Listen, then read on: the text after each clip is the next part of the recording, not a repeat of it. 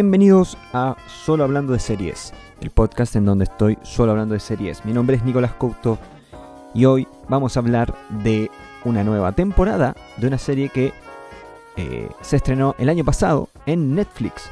Estoy hablando de Never Have I Ever, la serie creada por la sequísima Mindy Kaling junto a Lang Fisher.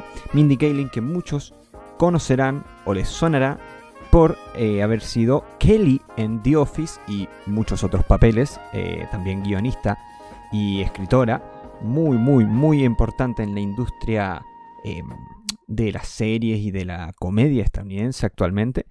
Em, y es seca, seca, seca. Y creo esta serie de, podríamos decir, Coming of Age, quizá, em, para Netflix. Eh, muy interesante, la verdad, que a mí el año pasado me encantó su primera temporada, que esta segunda temporada yo la venía esperando, era de las cosas que más estaba esperando este año. Quería ver cómo eh, mejoraba la cosa que vimos en aquella eh, primera eh, entrega. Y quiero aclarar antes de empezar que si bien no van a haber spoilers de esta segunda temporada, me voy a ceñir a dar mis sensaciones y opiniones sin caer en los spoilers de la trama solamente mencionaré personajes y cosas que aparezcan, eh, que puedan no ser eh, spoileables, que aparezcan en los avances, en los trailers, etc. Y dar un poco mi percepción. Si van a ver spoilers eh, de aquella primera temporada, que está, como digo, también disponible en Netflix y que de verdad no puedo parar de recomendarla. Fue de las series que más me gustó del año pasado y es una serie que creo que todo el mundo debería ver. Y antes de nada, creo que tenemos que hacer un pequeño resumen de dónde quedamos en esta primera temporada eh, y dónde empieza esta segunda que se estrenó ahora hace un mes, creo que menos de un mes. Em, bueno, como decía, yo diría que eh, la primera temporada nos cuenta la historia de Devi, una chica de ascendencia india eh, que vive en Estados Unidos y que por diferentes razones tuvo eh, algunas complicaciones en la secundaria. Entre ellas, tener una paralización de las piernas, estar durante casi todo un año eh, en silla de ruedas por eso, no, no, poder participar muy activamente de algunas cosas y y nada, poco a poco fue volviendo a las clases. ¿Por qué le ocurrieron estas cosas? Porque su padre falleció sorpresivamente de un ataque al corazón, si mal no recuerdo, creo que sí, un infarto, eh, mientras ella eh, se presentaba en un concierto tocando la, el arpa. Bueno, eh, eso es un poco la primera temporada en general, pero durante esa primera temporada ella está coqueteando con Mm, dos chicos, pero principalmente con uno, que se llama Paxton Hall Yoshida.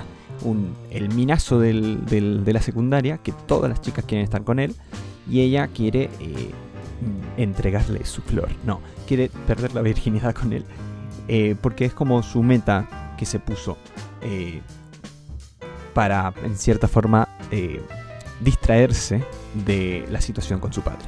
Pero bueno, en aquella primera temporada descubrimos eh, que, tiene cierta onda con otro chico llamado Ben Gross, eh, que de verdad es eh, para mí el, personaje más divertido de la primera temporada en diferentes cosas, tiene un episodio brillante y termina en esa primera temporada después de una catarsis que tiene Debbie, su mamá y su prima entre tirando, o sea, entregando las cenizas de su padre al mar, si no me equivoco.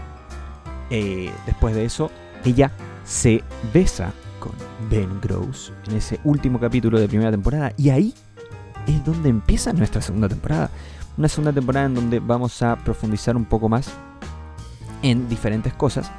Eh, yo diría que hay eh, en esta segunda temporada hay múltiples, múltiples tramas, mientras, mientras que en la primera había una gran trama, en mi opinión, que era Debbie, que tenía la subtrama, por ejemplo, de sus amigas.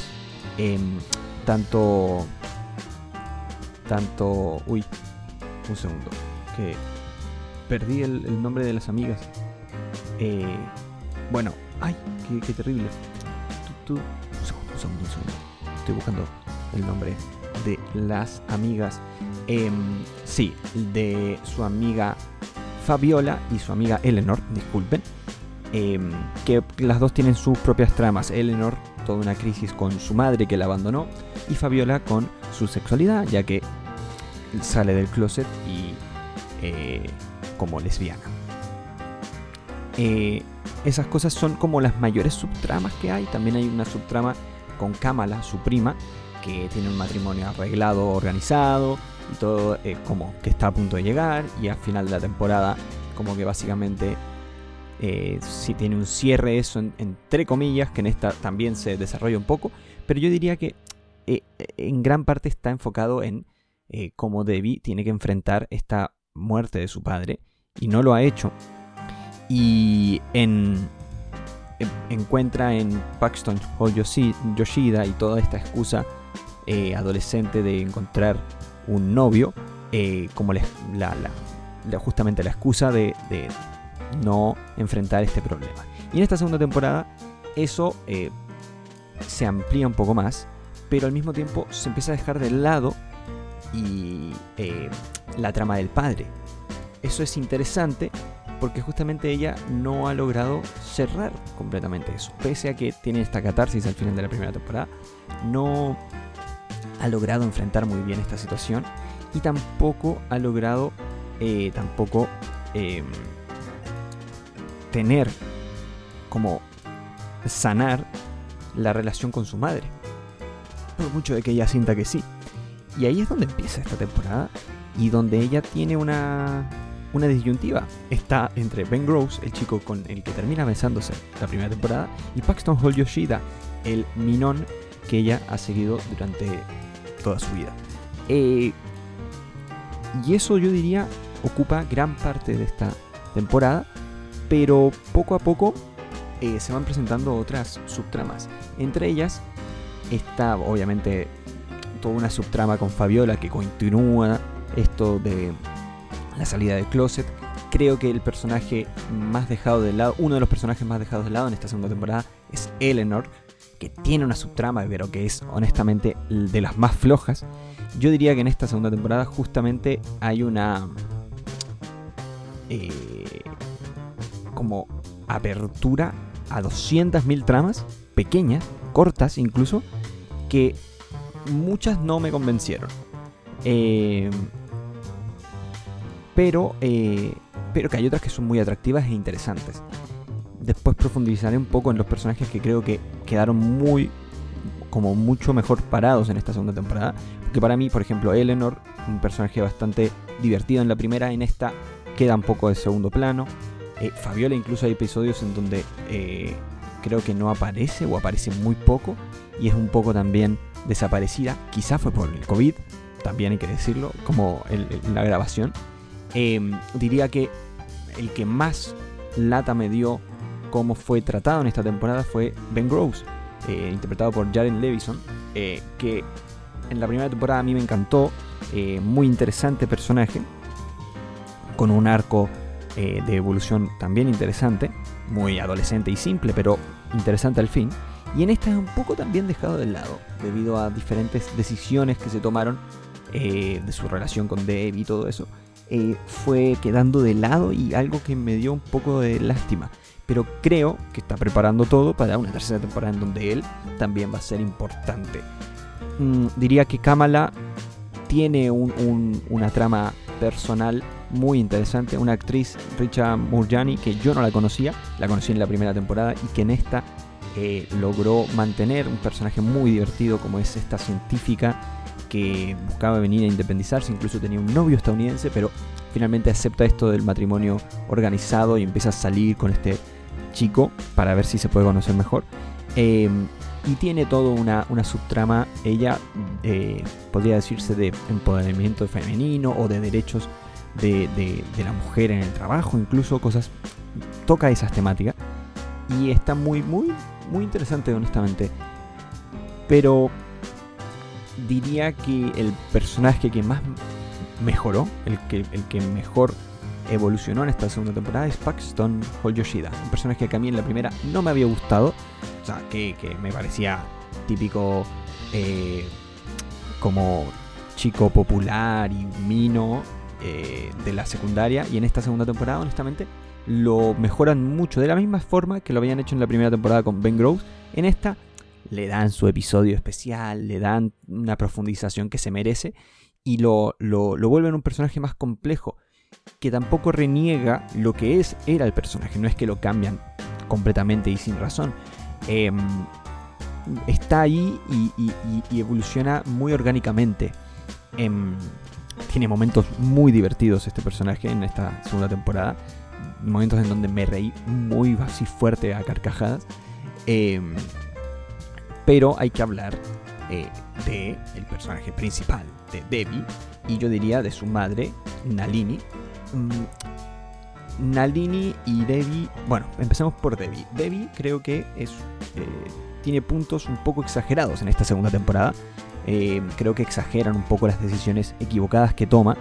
Em, me da la sensación de que esto puede mejorar hacia la tercera temporada porque en esta le dan una justificación a por qué actúa de esta forma, eh, media sociopática, eh, pero y, que honestamente me, me pareció válida, me pareció súper eh, conectada a lo que nos habían presentado de ella en la primera temporada, me pareció incluso un poco lógica en, cómo razona algunas cosas ella como personaje, y no lo sentí tan fuera de, de, de, de la lógica. Incluso a lo largo de la temporada la vemos equivocarse una y otra vez en cosas muy similares, pero eh, poco a poco se va dando cuenta de que, pucha, ya hice esto, ya hice esto otro, creo que mejor tengo que aprender de estos errores y evolucionar. Y creo que eso lo, lo hace en esta temporada. Algo que me genera muchas ganas de ver cómo desarrollan a Debbie en esa tercera temporada que casi seguro va a existir. No sé si no la confirmaron ya, pero yo creo que por cómo termina esta temporada, una tercera tiene todo el sentido del mundo. Em, creo que entre ella y Paxton, eh, como dupla, como pareja, mejoran un montón. Claramente ese era el plan en esta temporada, mejorar a Paxton como personaje, que Debbie se complejizara un poco más, aunque creo que les cuesta, incluso tengo que decir que la primera mitad de la temporada me gustó menos que la primera temporada. Eh, en, esta, en esta primera mitad creo que es un poco un círculo vicioso, decisiones medias extrañas, como que no logran conectar muy bien las tramas y poco a poco se va perdiendo el hilo de la historia, pero hacia el final logran que todas estas tramas converjan en un mismo rail y ahí Debbie agarra, o sea, la, historia principal agarra eh, rumbo de nuevo. Em, la segunda mitad de la serie, o sea, los últimos cuatro capítulos, mejora un montón, diría yo, y logra atraparte de nuevo con la historia y no solamente con los chistes. Es una serie que, pese a que es de comedia, claramente, de comedia adolescente, em, presenta eh, ciertos tonos dramáticos o profundos, si se quiere, emocionales, algo que en la primera temporada también era así y creo que era lo que más me llamó la atención, porque no era solamente una serie adolescente sin más, eh, era una serie adolescente más adelantada, o sea, más actualizada a los tiempos modernos, con un tono y referencias que van mucho más ligado al mundo de la internet y al mundo de la maduración eh, sexual y, toda la importancia de la salud mental en los niños. Eh, y creo que eso está muy bien. Me atrevería a decir que está eh, en ese nuevo mundo de series de adolescentes desde esta, Never Have I Ever, Sex Education, o por ejemplo incluso la serie animada Big Mouth, que tienen, que, que tocan temáticas de lo que es ser adolescente, de lo que es madurar, de lo que es descubrir el mundo sexual, y eso tiene muchos puntos a favor. Em, y lo hace de una forma muy particular, además de que toca temáticas eh, únicas en la serie, como todo lo que es ser un niño eh, descendiente de indios en, Estados Unidos, que tiene toda una, eh, una sobrehistoria alrededor. y creo que eso también lo hace, la hace bastante única la serie. En especial teniendo en cuenta que fue creada por. Que en cierta forma es un poco autobiográfica por, por ser eh, eh, escrita por Mindy Kaling. Ella misma ha dicho que muchas cosas que pone en la serie están inspiradas en, eh, situaciones de su vida, obviamente actualizadas a los tiempos modernos.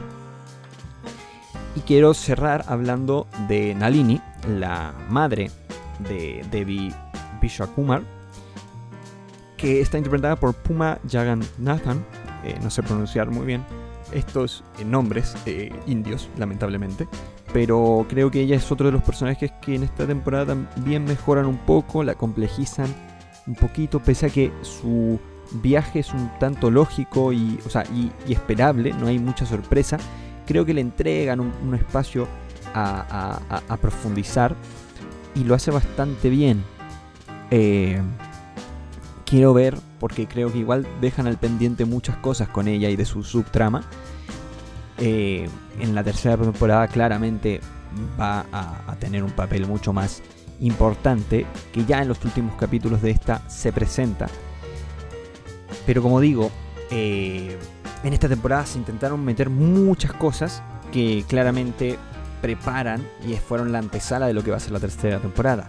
Acabo de dar cuenta que hay una cosa importantísima de la que no hablé, que es la aparición de un nuevo personaje, que es Anisa, otra chica india en la escuela, ya que no hay, creo que Debbie es la única chica india en esta escuela, y llega Anisa, eh, un personaje que viene a un poco a, rivalizar al comienzo con, con Debbie, pero poco a poco se van eh, haciendo amigas. Un personaje también muy interesante eh, y complejo desde un inicio me gusta cómo la presentan, me gusta cómo la, no la dejan ser eh, tanto plana.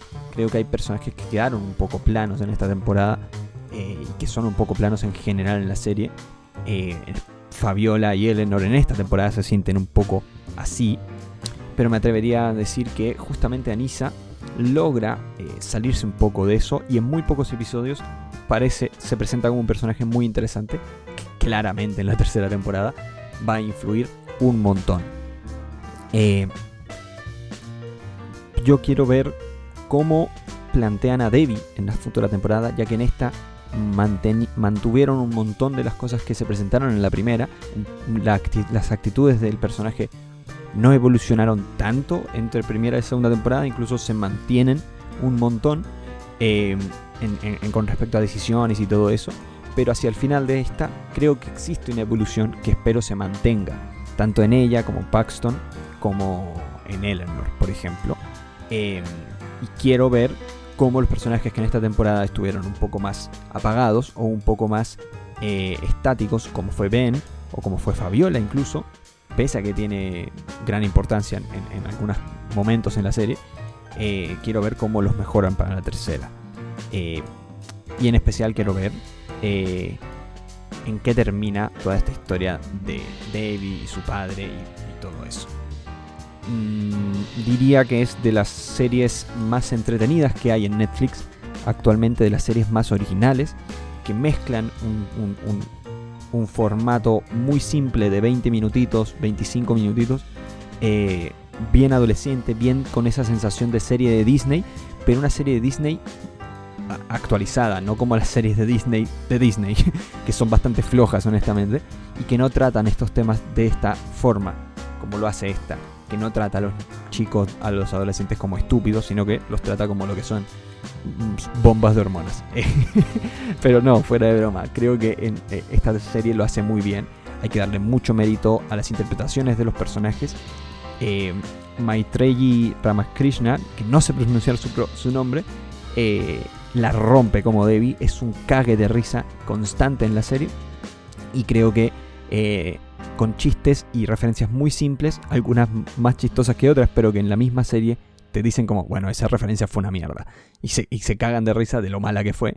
Em, en ese sentido, eh, logra hacerte reír mucho, logra atraparte con una trama muy eh, enternecedora por momentos y te logra, em, logra esa sensación de telenovela, entre comillas, de querer eh, que ciertos personajes terminen juntos, ciertos personajes tú alientas más por ellos que por otros. Eh, estos, como por decirlo así, eh, esta bifurcación que hay entre Paxton y Ben también genera un poco eso. Y, pero al final está muy bien desarrollada la serie, resuelve los problemas rápido y otros problemas los desarrolla un poquito más. eso, una de las series que yo continúo recomendando y en esta temporada creo que, eh, pese a que al inicio es un poco frustrante, eh, porque sientes que el, personaje es un poco torpe, eh, poco a poco te vas encariñando con el entorno y, los otros personajes te atrapan un poco, incluso más que la protagonista, que pese a ser insoportable, es muy divertida y muy chistosa de ver. Así que nada, aplausos para Never Have I Ever, la segunda temporada de esta magnífica serie de Netflix. Y eso fue eh, mis comentarios de esta semana.